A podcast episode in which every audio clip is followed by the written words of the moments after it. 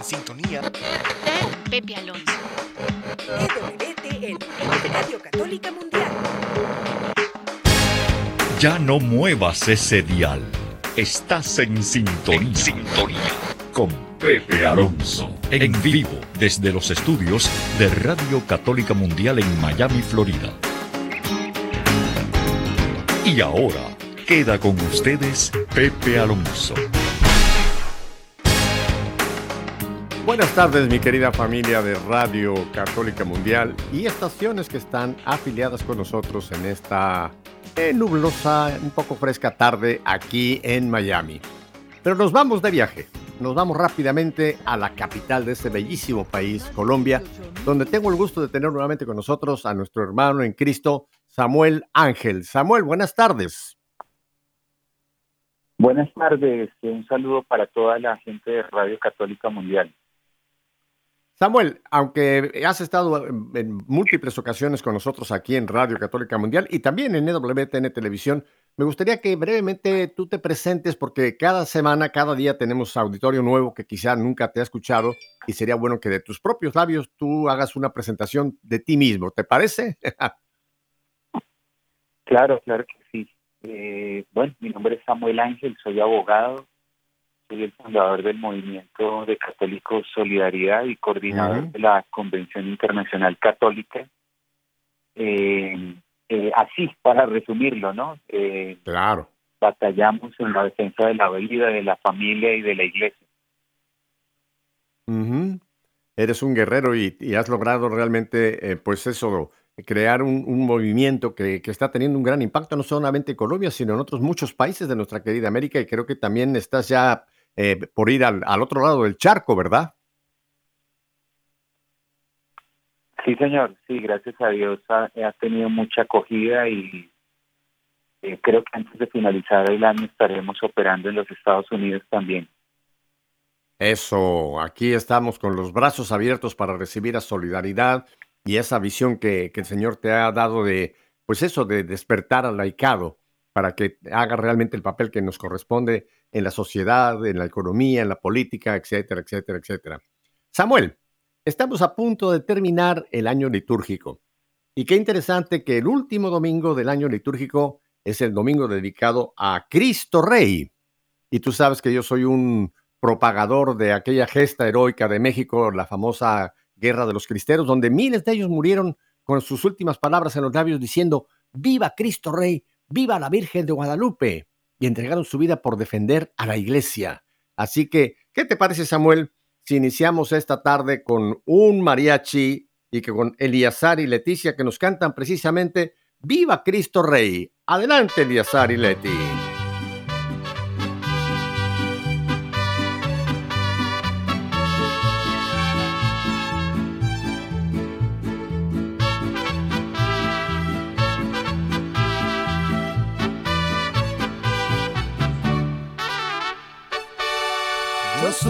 Cristiano y sigo a Jesucristo, donde quiera que vaya, sus pasos seguiré.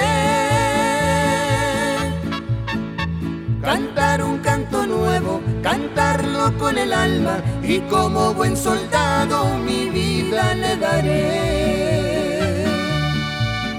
Viva Cristo Rey, viva Cristo Rey, vive, viva mi Padre también.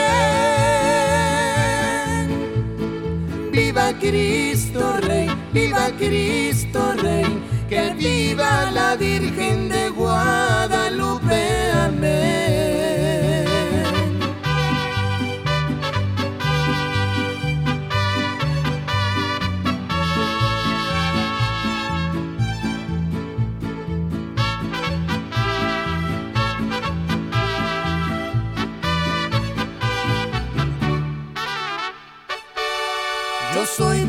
cristiano y vivo para Cristo. Si quieren informarse, mi historia les diré.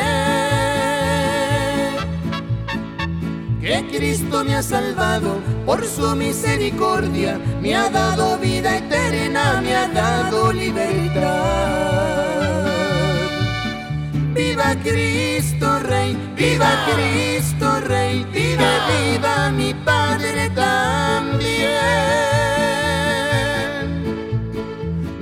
Cristo Rey, viva Cristo Rey, que viva la Virgen de Guadalupe, amén. Viva Cristo Rey, viva Cristo Rey, viva, viva mi Padre también. Viva Cristo Rey, viva Cristo Rey, que viva la Virgen de Guadalupe.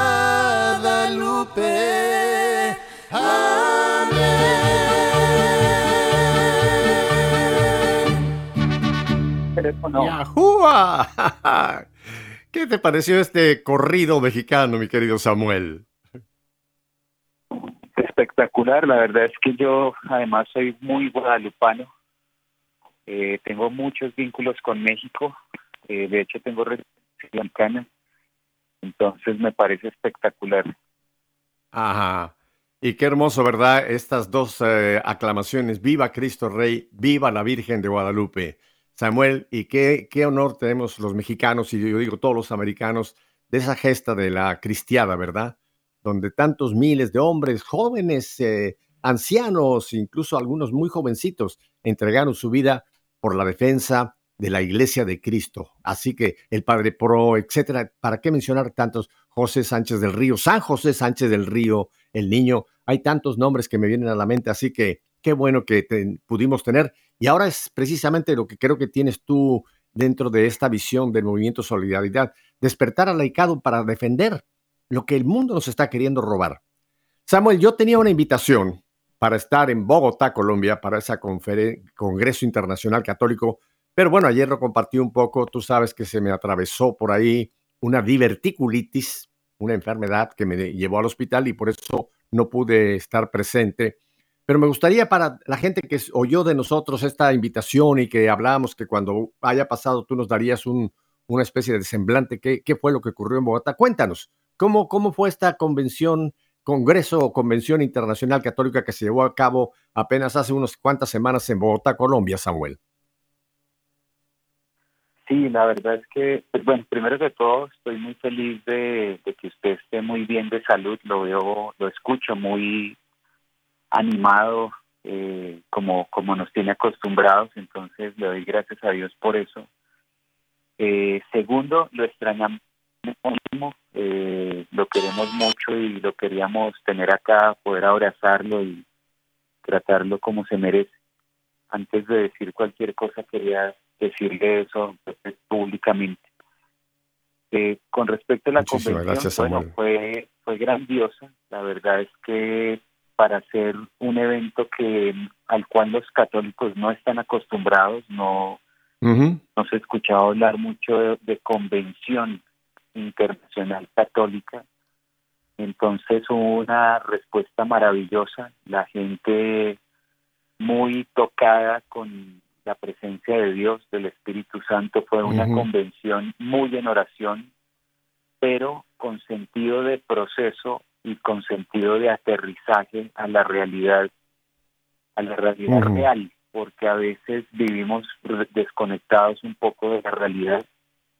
Eh, la gente salió con el corazón inflamado, con un incendio en su corazón de saber que pueden, con actos muy sencillos pero significativos, defender su iglesia, eh, levantar su fe, ser orgullosos en el buen sentido de, ser católicos y levantar los estandartes y las banderas de la catolicidad en el mundo entero para sostener a nuestra iglesia. Eh, hubo diferentes conferencias, tuvimos dos eh, obispos, Monseñor Juan Vicente Córdoba, Monseñor Miguel Fernando González. Eh, tuve el honor digo el honor porque me, me sentí muy honrado de, la compañía de la gente, del cariño de la gente. Se sintió muchísimo el amor y el acompañamiento de las personas al otro lado de los medios de comunicación, al otro lado de las redes. Eh, y fue un, fue un momento de unción para saber que no hay necesidad de dejar la oración no hay necesidad de dejar el rosario, no hay necesidad de dejar mm. la oración al Santísimo y las prácticas que tenemos para defender en la sociedad civil eh, lo que es nuestra fe. Es decir, eh, nos estaban metiendo ideas de que, por ejemplo, para defender la, la vida o la familia, si uno salía a una marcha, entonces tocaba como apostatar de ser católicos, ¿no? Como que no ofendamos a nadie, no debemos sacar rosario, guárdate esa camiseta de, de la Virgen de Guadalupe, así no, no, aquí con todo, o sea, de frente como católicos tenemos que inundar las instituciones, inundar las leyes en los, nuestros países y la gente salió con un derrotero amplio donde se les expuso nueve líneas de acción vamos a llevar a cabo para despertar al laicado en el mundo. Algo que mencionaste me parece que es muy, sumamente interesante porque pues ha habido, sobre todo antes de la pandemia y ahora están otra vez resurgiendo, pues convenciones, congresos y eventos católicos, pero muchos de ellos, Samuel, y no es una crítica, sino hablar de la realidad, muchos de ellos se quedan ahí. O sea, hubo un congreso muy bonito, una conferencia, la gente quedó muy tocada, pero salen y después no hay un seguimiento. Y me gustaría mucho que tú ampliaras, porque creo que has tenido esta visión de que la, convención fue eh, como prender la mecha, ¿no? Pero ahora, ahora la gente que estuvo ahí se le va a dar un seguimiento para que ese fuego que recibió en la convención se traduzca en obras, ¿no? Que pase a ser acción, no solamente nos quedemos, ay, qué bonita la convención, qué bonito el Congreso, salí feliz de la vida y a la semana siguiente como que eso, ¡pum!, se apagó, ¿no? Eh, ¿qué, es el seguimiento que, eh, que, se ha presentado a través de, tu movimiento para los que han participado en la convención, Samuel? Sí, eh, ya hemos hecho desde la convención a hoy que llevamos solamente menos unos 10 días de, haber, de haberla realizado, reuniones entre cuatro y cinco ciudades, eh, grupos de, de asistentes a la convención y estos asistentes están involucrando a otras personas católicas para hacer equipos por las ciudades. Eh, hay una estrategia que se llama la Semana por el Amor a la Santa Iglesia Católica. Consiste en ir a recristianizar nuestras parroquias. Alguien dirá, pero ¿cómo así que recristianizar nuestras parroquias si es que uno, si va a una parroquia ya asume que es cristiana, ¿no? Pero resulta que el Papa Pablo VI nos había advertido y nos dijo, el humo de Satanás entró en la iglesia. La gente ingenuamente tiende a mirar para arriba, entonces miran al Papa, los cardenales, los obispos, dicen eso es lo peor, una porquería. Y resulta que cuando uno va a ver qué está pasando en las parroquias, uno encuentra que el 95% de los jóvenes de muchos grupos juveniles son abortistas, muchos eh, caen en tener relaciones y en la promiscuidad, muchos caen en ver programas como Sex Education de Netflix o Acapulco Shore de eh, NTV, donde lo que se promueve es absolutamente todos los vicios y toda la impureza posible y viven acorde a eso. Hay gente que va a Rosario y luego sale a beber, a tener relaciones entre los amiguitos, etcétera eh, se encuentra uno con catequistas que eh, han sido secuestrados por las ideas LGBT, entonces saludan a los niños cuando llegan a los varoncitos, bienvenida princesa, y a las niñas, bienvenido príncipe. Mm. Encontramos eh, monaguillos que tienen ideas, es decir, eh, Satanás, porque no podríamos decirle de otra forma, se ha encargado de que el mundo, primero que todo, no crea en él, es decir, que crea que no existe, y segundo, de inocular todas, eh, todo este humo oscuro, toda esta eh, impureza en, muchas de nuestras parroquias. Entonces, a través de la Semana por el Amor a la Santa Iglesia, se tiene una programación de siete días, donde cada día eh, lo que busca es incendiar con el fuego del Espíritu Santo eh, el amor por la iglesia. Yo quedé muy impresionado, don Pepe, porque en algún momento de la convención nosotros preguntamos a los asistentes cuántos de ellos tenían dirección espiritual, una consejería espiritual. El 80% levantó la mano diciendo que no tenían consejería espiritual. Es mm. tanto el nivel de ataque mediático de Hollywood, de las redes contra la iglesia y contra los sacerdotes, que el mismo católico, el mismo que se considera católico, se le ha generado consciente o inconscientemente una desconfianza hacia la iglesia, hacia los sacerdotes, hacia la jerarquía. Nosotros, por la gracia de Dios, hemos tenido una excelente relación con nuestros sacerdotes, amamos profundamente a nuestra jerarquía, en conjunto con nuestra jerarquía logramos la recuperación del oratorio del aeropuerto El Dorado, el aeropuerto más importante del país, eh, que habían es, es una semana para volverle a hacer entender al católico que estamos siendo víctimas de un proceso de psicopolítica, un proceso donde nos están secuestrando sin darnos cuenta con ideas completamente anticatólicas, donde nos hacen enemigos de nuestra propia iglesia y donde tenemos esa, ese tipo de desconfianza. Entonces, eh, esa es una de las líneas de acción. Eh, ya tenemos eh, como le digo, entre cuatro y cinco ciudades nos hemos reunido Antes... de, la, convención acá y ah. no hemos parado. Un segundo. Correcto. Antes de que continúes con esa línea, Samuel, me gustaría ampliar un poquito este punto porque creo que hay mucha gente que con la descripción que nos has hecho dice, pero ¿cómo es posible? Pero es que es, es, una, es una realidad. No, no es una crítica a la iglesia, es un análisis de la realidad. Tú y yo hemos hablado muchas veces, Samuel, de que hay que leer las señales de los tiempos, hay que discernir y mira que el Papa lleva ya una serie de catequesis hablando precisamente del discernimiento.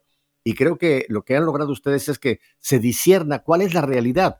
Es, es dura, es cruda, es, nos duele porque está dentro de la iglesia, pero es cierto, eh, los enemigos de la iglesia ah, tenemos muchísimos afuera, pero tristemente, y tú lo has dicho, lo que el Papa Pablo VI casi profetizó, ¿no? El humo del infierno lo tenemos dentro de la iglesia y es una gran verdad, Samuel. Ahora, el, punto es que yo sé que ustedes esta perspectiva, nosotros no estamos juzgando, estamos analizando para poder remediar. O sea, es como el que va con un médico, el médico le hace una serie de análisis para poder después darle eh, pues el tratamiento que se requiere, ¿no? Y creo que este análisis que tú nos has hecho es precisamente lo que están ahora proyectando, cómo nosotros podemos cambiar o tratar de remediar esta situación que está tristemente realmente dentro de nuestras propias narices. Así que es muy importante lo que nos has dicho y me encanta que sigas tú dándonos esas pautas que han, que han elaborado para poder nosotros contribuir a esta restauración de lo que tiene que ser nuestra iglesia. Sigue adelante, Samuel. Sí, tiene toda la razón, don Pepe. Nosotros amamos profundamente la iglesia, ah, actuamos en total obediencia en día, conocemos el magisterio de la iglesia, conocemos la tradición y por eso el diagnóstico de lo que estamos viviendo en las bases de la iglesia, es decir, en el laicado, es el que yo he mencionado. Otra de las cosas que me pareció sorprendente en la convención, todos hemos conocido, hemos leído al profeta Oseas en el capítulo 4, versículo 6, cuando dice, mi pueblo será, se va muriendo por falta de conocimiento. es, un, es un versículo muy recurrente dentro de las predicaciones pero yo lo vi palpable cuando pregunté a todo el auditorio quiénes conocían de lo que se llama la teología de la liberación, que es una herejía. Claro. El 95% de los asistentes a la convención no sabe, no sabían qué era la teología de la liberación. Mm. Eso en el contexto colombiano, digamos que fue donde se realizó la primera convención internacional católica, es supremamente grave porque muchos de los grupos al margen de la ley que han hecho tanto daño por décadas al pueblo colombiano se alimentan de lo que se llama la teología de la liberación, que es una combinación herética entre eh, lo que textos del Evangelio y el marxismo el marxismo clásico. Entonces, son ese tipo de grupos que dicen yo cojo un fusil y me voy al monte a, dar bala en nombre de la igualdad, ¿no? O de la justicia social. Eh, grupos como el ELN en Colombia eh, se alimentaron, se alimentan y siguen operando basados en la teología de la liberación. Samuel, sería, sería interesante Sería interesante eh, hacer una conexión con esta, esta teología de liberación que nació a partir del Concilio Vaticano II, donde desgraciadamente hubo una serie de teólogos que malinterpretaron o no supieron leer realmente el Vaticano II y se optaron por hacer una interpretación a su manera de lo que consideraban que eran las conclusiones del Vaticano II. Y es una de estas ramificaciones que, por cierto, México estuvo muy presente en el nacimiento de Teología de Liberación y otros países, Perú, etcétera. Pero en cierta forma era una especie como una, una reacción, pensando que esto es lo que el Concilio Vaticano II había propuesto, lo cual es total y absolutamente falso. ¿Estás de acuerdo con este punto? Sí, hubo, ha habido unos teólogos que en realidad son herejes, eh, por ejemplo, eh, eh, Gutiérrez de, Gutiérrez, de Perú, eh, Bo de Brasil, que formaron completamente las enseñanzas de nuestro Señor Jesucristo, hablan de de un tema que no tiene nada que ver con la trascendencia, la vida eterna, sino que toda la justicia social y demás se cumple en la tierra.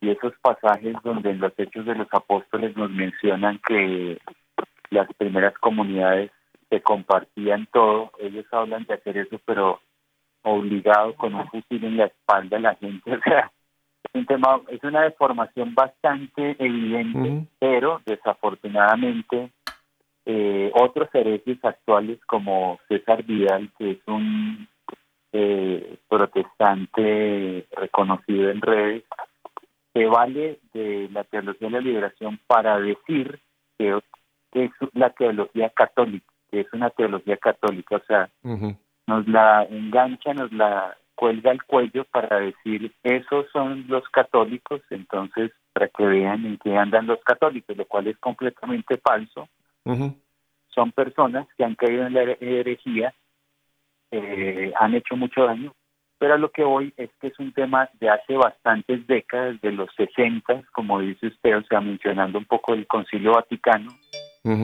y, y 60 años después los católicos no saben qué es la teología de la liberación. La única forma en que nosotros vamos a poder combatir esos errores y esas eh, argucias que han usado algunos para confundirnos, para capturar jóvenes, para secuestrar jóvenes, para reclutar jóvenes, es que el católico conozca lo que es eh, lo que está mal también, es decir, eh, los errores teológicos, las eh, tendencias que mueven tanto en las redes como en los eh, sectores religiosos. Y no ha pasado, no ha pasado. El católico es muy ingenuo, es muy bueno, pero, pero muy ingenuo. No nos gusta la formación, nos gusta el rezo, pero no tener eh, eso que vivimos en el corazón también en la mente y por eso estamos, hemos sido víctimas por décadas de este tipo de tendencias. Entonces, la convención dio la posibilidad de abrir un espacio de diálogo con la gente muy bonito. Tuvimos eh, eh, unos espacios de, de preguntas, de respuestas para contestar. Por ejemplo, una cosa tan sencilla como la siguiente, hablando de la consejería espiritual. Una persona decía en la convención que fue donde su sacerdote y que el sacerdote le dijo que él no iba a dar eh, consejería espiritual, que él no estaba preparado. Entonces le decíamos a la, a la persona, mira, bendito sea Dios, ese sacerdote fue honesto y se sinceró consigo mismo. Porque si un sacerdote que se siente que no está preparado para dar consejería espiritual la resulta dando y la da mal, el daño que puede hacer es aterrador. Entonces, correcto.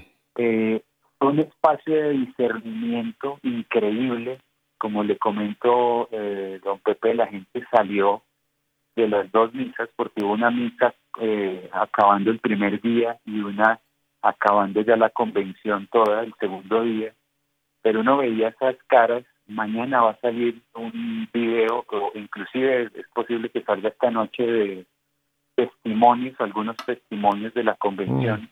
Mm. Entonces, eh, es imperativo que el católico que no está acostumbrado a que los eventos sean en sentido de proceso y que nos están escuchando sepan que el proceso post convención es más importante que la convención misma. Es como cuando el médico le dice a uno que el posoperatorio es más importante que la operación, porque si uno no se cuida, se puede enfermar peor, puede recaer. Entonces, estamos en eso, don Pepe, una cosa maravillosa que el Señor, de la mano suya también, porque usted ayudó a construir esto que, que es la Convención Internacional Católica, eh, nos regaló y que lo estamos cuidando de la mejor manera para que tenga los, los más eh, profundos y significativos resultados. Eh, Samuel, hay, un texto de la escritura eh, que también muy pocos católicos conocen, que está en la segunda carta de San Pablo a los Corintios, allá en el versículo 11. Y fíjate de lo que tú hablabas, ¿no? De esta ignorancia, de esta falta de, de, discernimiento, de esta, pues, en cierta forma, casi ceguera de muchos católicos que no se están dando cuenta de toda esta, esta manipulación satánica, porque detrás de todo esto no es nuestra lucha, como dice también en Efesios, contra carne y sangre, es contra principados, potestades y fuerzas del mal. Pero mira lo que dice San Pablo aquí en la segunda carta de Corintios, versículo 11. Para no dar ventaja a Satanás, ya que conocemos bien sus intenciones. O sea, nosotros no es que debemos darle ningún culto a Satanás, pero debemos saber cuáles son las estrategias. En algunas otras traducciones dice, conocemos muy bien sus artimañas. Y creo que esta convención y las próximas que yo sé que después nos vas a compartir, tienen por objeto eso, que el católico empiece a poder discernir, a ver esas artimañas, esas intenciones de Satanás, para que no se aproveche de nosotros. O sea, nosotros no solamente nos tenemos que quedar a la defensiva, sino que tenemos que salir a la ofensiva para contrarrestar toda esta maldad que está infectando al mundo entero, no solamente a Colombia, sino en América, en, Europa, en, dime dónde no, está trabajando fuertemente toda esta ola. Así que me parece que realmente, Samuel, esa visión de que la convención no es el fin, ni es un evento para pasarlo bien un par de días, sino es un momento como para reencender, como para reencender nuevamente esa mecha en nosotros, para después formarnos y formar este ejército, como decía el canto de, que escuchamos al principio, soldados de Cristo. Así que vamos, vamos en, creo que vamos en muy buen camino, Samuel. Cuéntame de, esta convención, tengo entendido también en estos dos minutos que me quedan, que también hubo un momento muy fuerte de oración, ¿verdad? Por todos los presentes. Cuéntanos de esto, Samuel. Bueno, sí, yo, yo tengo que decir en primera persona que estoy muy sorprendido con el Señor porque ha sido muy generoso eh, sobre todo en el marco de la construcción de esta convención que duró bastantes meses, o sea, más de seis meses de trabajo para hacer la realidad. Eh, ha empezado a, brotar y a dar una serie de gracias, de dones que hemos puesto al, servicio de la iglesia. El padre Emiliano Tardí decía que eh, estos dones son para liberar a su pueblo un sacerdote muy reconocido, ya, ya murió, pero que hizo muchísimo bien y lo hizo masivamente a través de grandes eh, eventos que llenaban estadios. Entonces, eh, desde hace algunos, algunos meses hemos empezado a hacer oración con la gente, unas oraciones el Señor se ha manifestado muy fuerte en la convención, tuvimos la oportunidad de vivirlo y la verdad es que acabo de salir de una reunión con una religiosa que estuvo en la convención y decía ella que muy grande y muy fuerte la manifestación del Señor a través de su Santo Espíritu. Y lo vivimos ahí, ¿no? Lo vivimos en la convención, lo hemos dialogado de, manera testimonial con algunos hermanos que asistieron. Y la verdad es que eh, la convención, por gracia de Dios, fue muy, muy espiritual, eh, en medio de que había conferencias, de que estábamos tocando temas de un contenido profundo, pero no dejamos que el espíritu se apagara, sino que por el contrario incendiara a los fieles sus corazones. Y mucha gente dijo, salgo, salgo con el corazón tocado, salgo con el corazón encendido un señor que estaba en uno de los stands, porque afuera de la convención habían stand donde católicos ofrecían diferentes productos y servicios en favor de la iglesia. Decía que era como si hubiera caído una bomba atómica.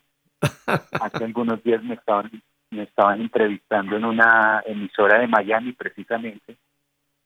Y yo le dije a la entrevistadora detrás de cámaras, le dije, mira, un señor de un stand me dijo que era como si hubiera caído una bomba atómica. Una bomba atómica. Cuando dice así, la señora fue quebrantada, empezó a llorar, eh, emocionada.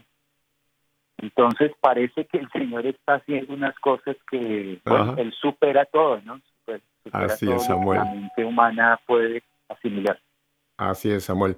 Mira, Samuel, tenemos que ir a un brevísimo corte para identificación de planta, pero vamos a volver contigo ahí en nuestra querida Colombia.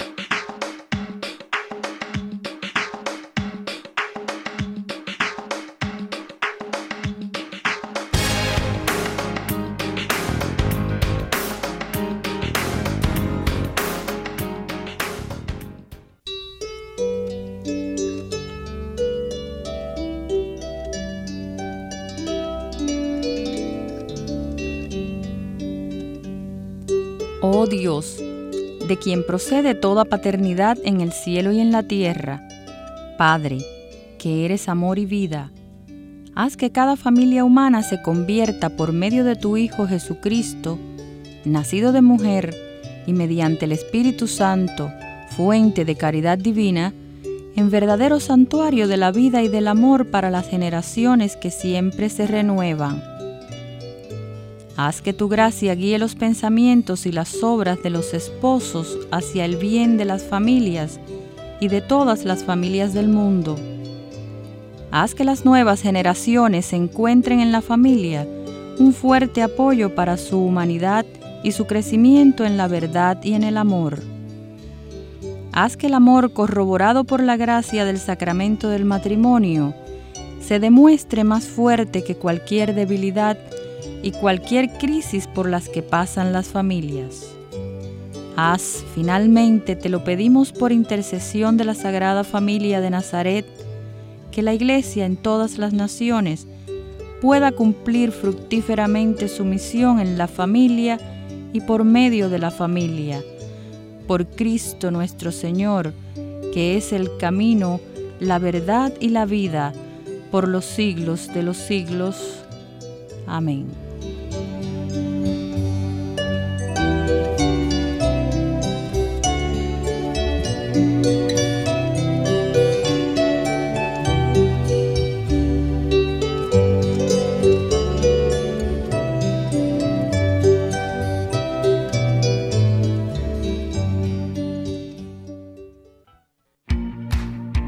Sigues en redes sociales?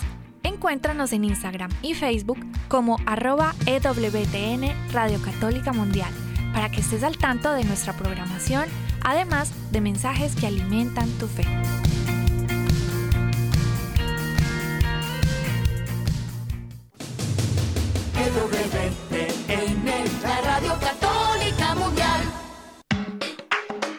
Bueno, pues volvemos con nuestro hermano, nuestro querido Samuel Ángel allá en la bella Bogotá.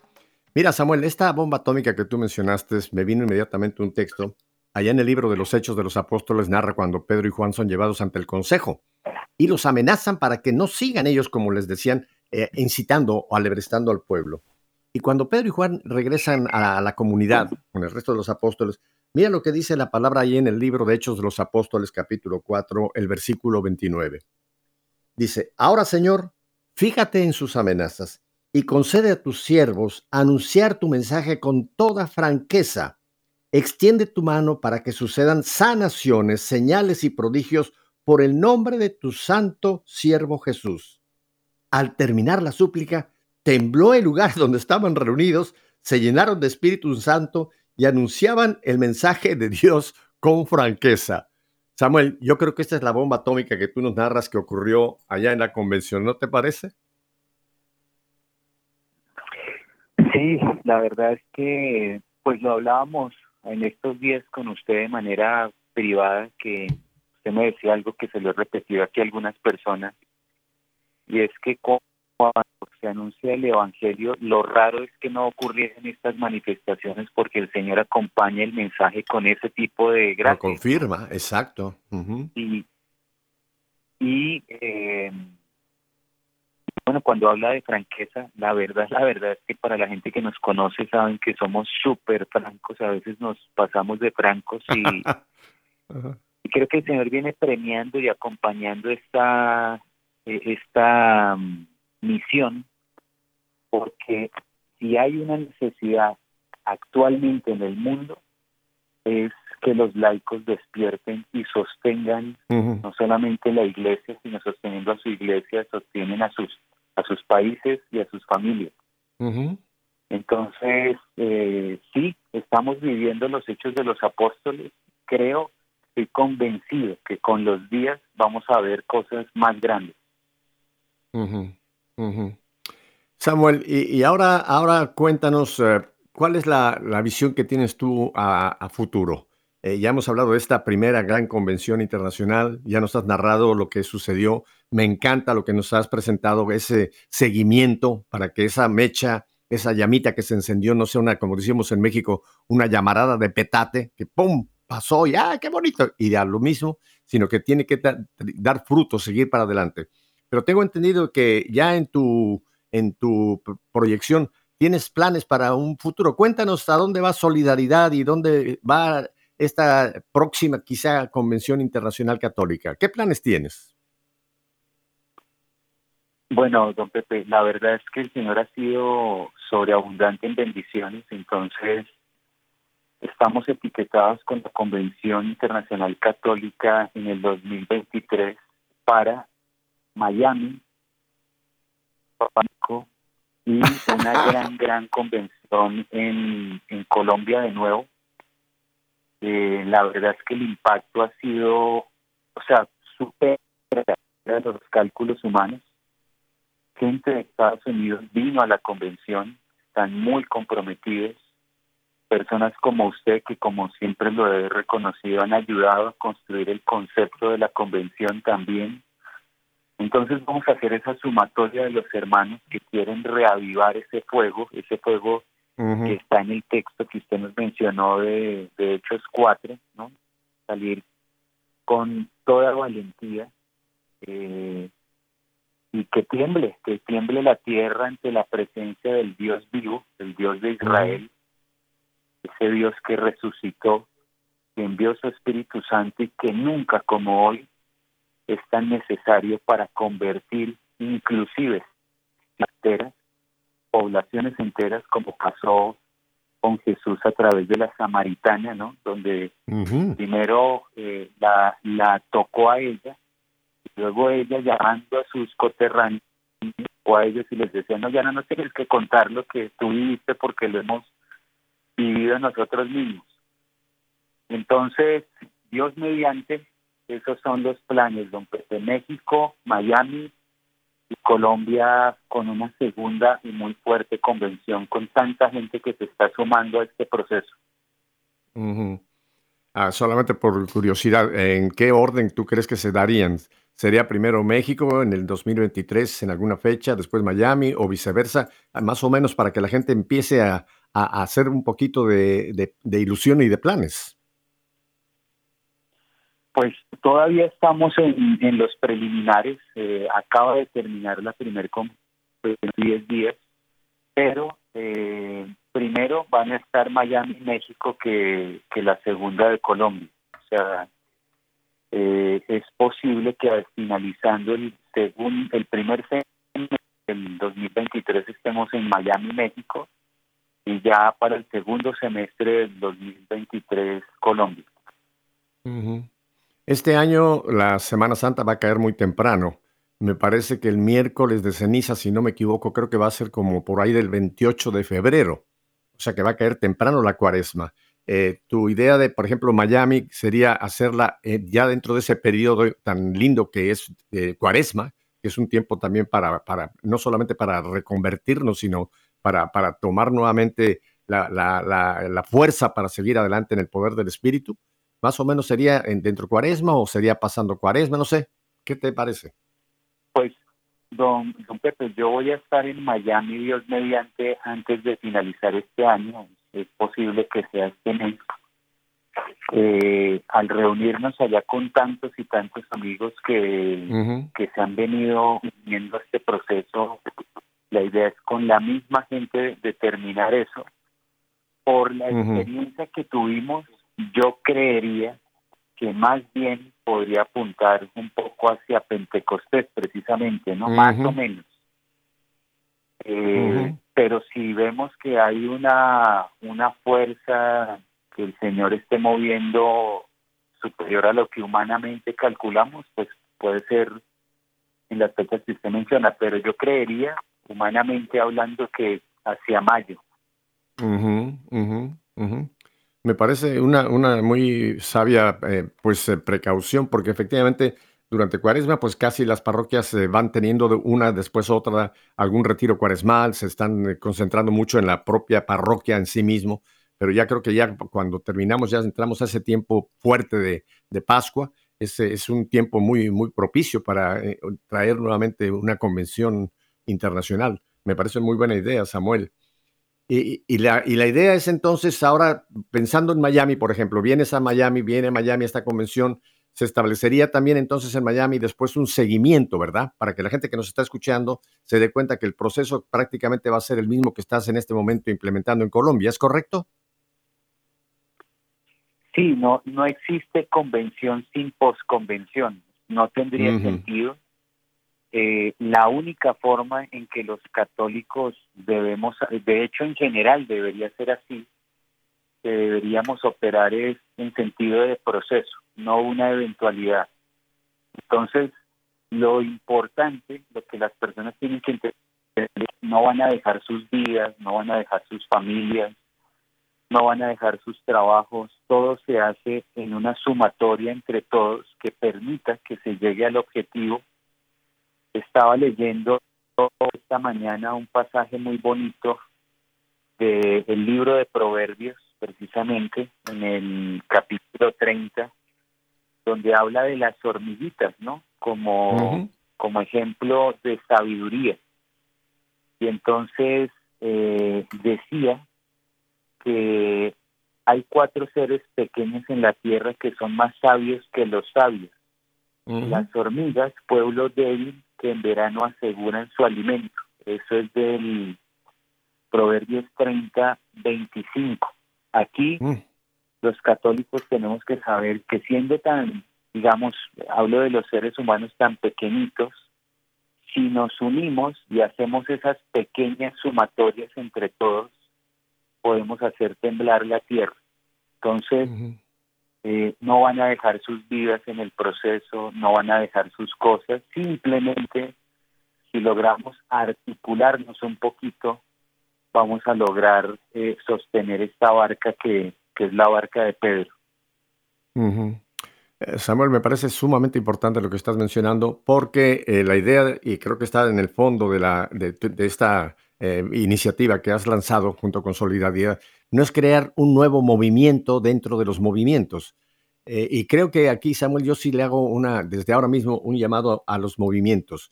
Creo que es importante que cada movimiento, con su carisma, con los dones que el Señor le ha dado, en algún momento podamos unirnos sin perder nuestra identidad. O sea, si estás tú en tal movimiento, esto que menciona Samuel no quiere decir que vas a tener que dejar ese movimiento para unirte a otro. No, no, no. Creo que este es el momento de unir fuerzas, ¿no? Así como en el ejército hay la aviación, la, caballería, bueno, no, ya no hay caballería, pero la infantería, etcétera, hay diversos cuerpos. Yo creo, Samuel, que es el tiempo de que tenemos que bajar un poquito ese, ese sentido de que mi movimiento es lo único que funciona y darnos cuenta de que este es el momento de que qué bueno que hay movimientos dentro de la Iglesia Católica, ¿no? Pero que es el tiempo de que en algún momento podamos unirnos sin perder nuestra identidad para una causa común que es levantar nuevamente a este laicado levantar nuevamente a todo este pueblo de Dios que está semi, semi eh, anestesiado y luchar por el reino de Dios.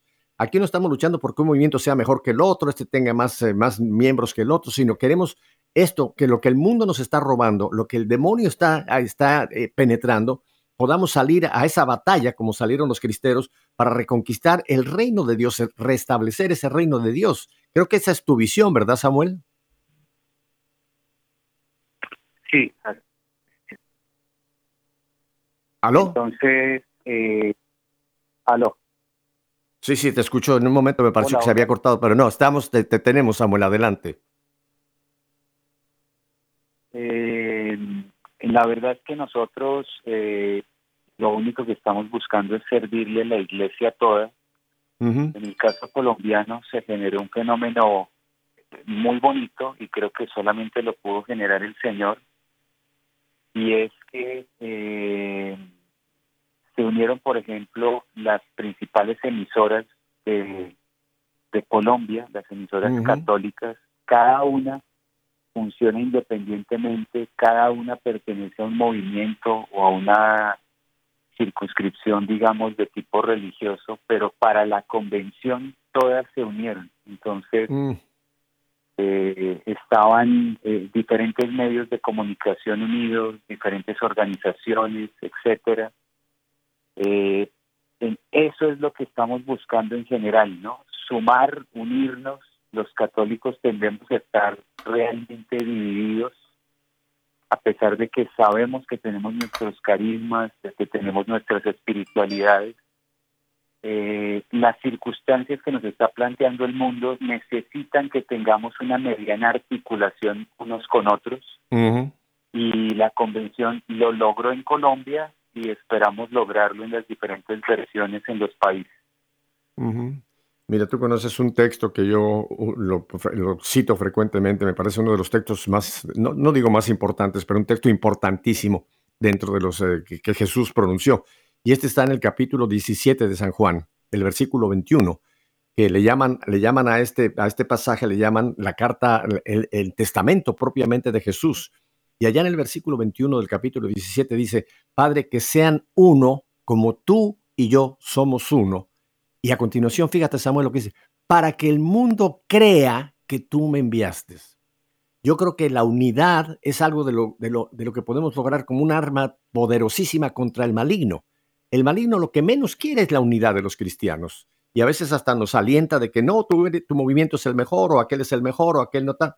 Yo creo que hay en algún momento que tenemos que volver a ese pasaje de Juan 17, 21 y unirnos para una causa concreta. Y creo que esa sola unión, como tú mencionas, lo que ocurrió en Colombia, ya es un signo para que el mundo crea, ¿verdad? Para que los que incluso no creen que la iglesia se puede levantar nada como esto, se den cuenta de que sí podemos trabajar en algún momento unidos para llevar adelante el reino de Dios, Samuel. Así es, tal cual.